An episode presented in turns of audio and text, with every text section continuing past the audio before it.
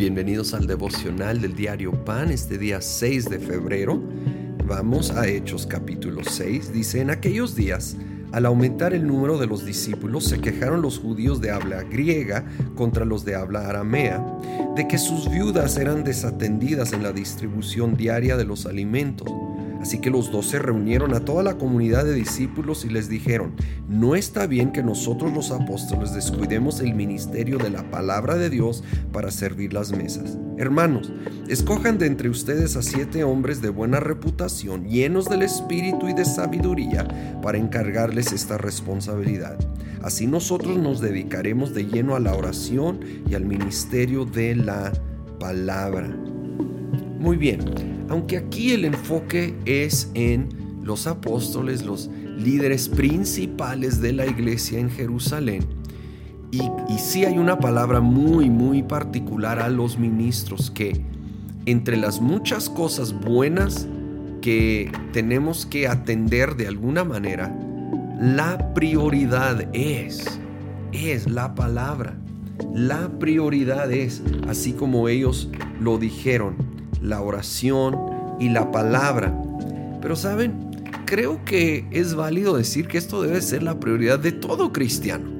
Obvio, va a haber contextos diferentes y, tenemos que, hacer otras cosas y hay otras actividades que atender.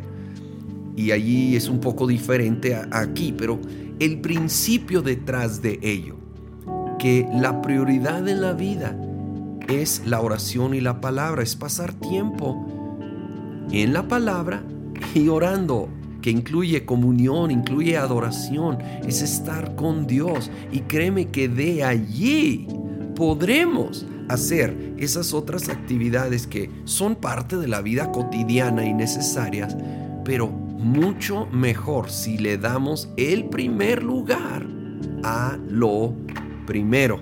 ¿Sí? Cuando lo primero es primero, lo demás toma su lugar. El siguiente versículo dice, esta propuesta agradó a toda la asamblea. Escogieron a Esteban, hombre lleno de fe y del Espíritu Santo, y a Felipe y luego nombra a los otros.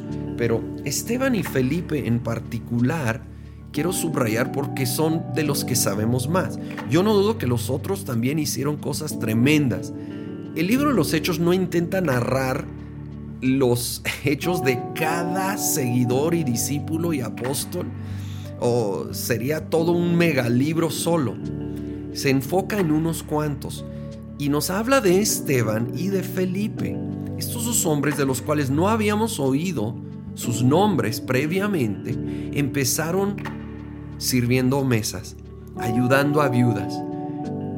Empezaron en tareas muy prácticas muy importantes, pero muy prácticas, que algunos pudieran haber menospreciado.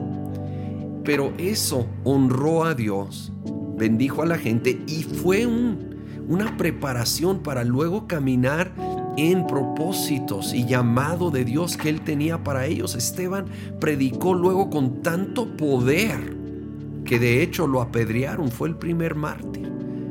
Pero fue de tanto impacto su testimonio que uno de los que estaban ahí apedreando se llamaba Saulo, se iba a convertir en el apóstol Pablo y sin duda el testimonio de Esteban fue un factor en su vida. Felipe se fue a Samaria y empezó a ministrar. Con tanto poder, se desató una especie de avivamiento en Samaria, luego vamos a, a llegar a eso, pero en lo que tenemos por delante hoy, lo que está a nuestra mano hacer, hagámoslo de todo corazón.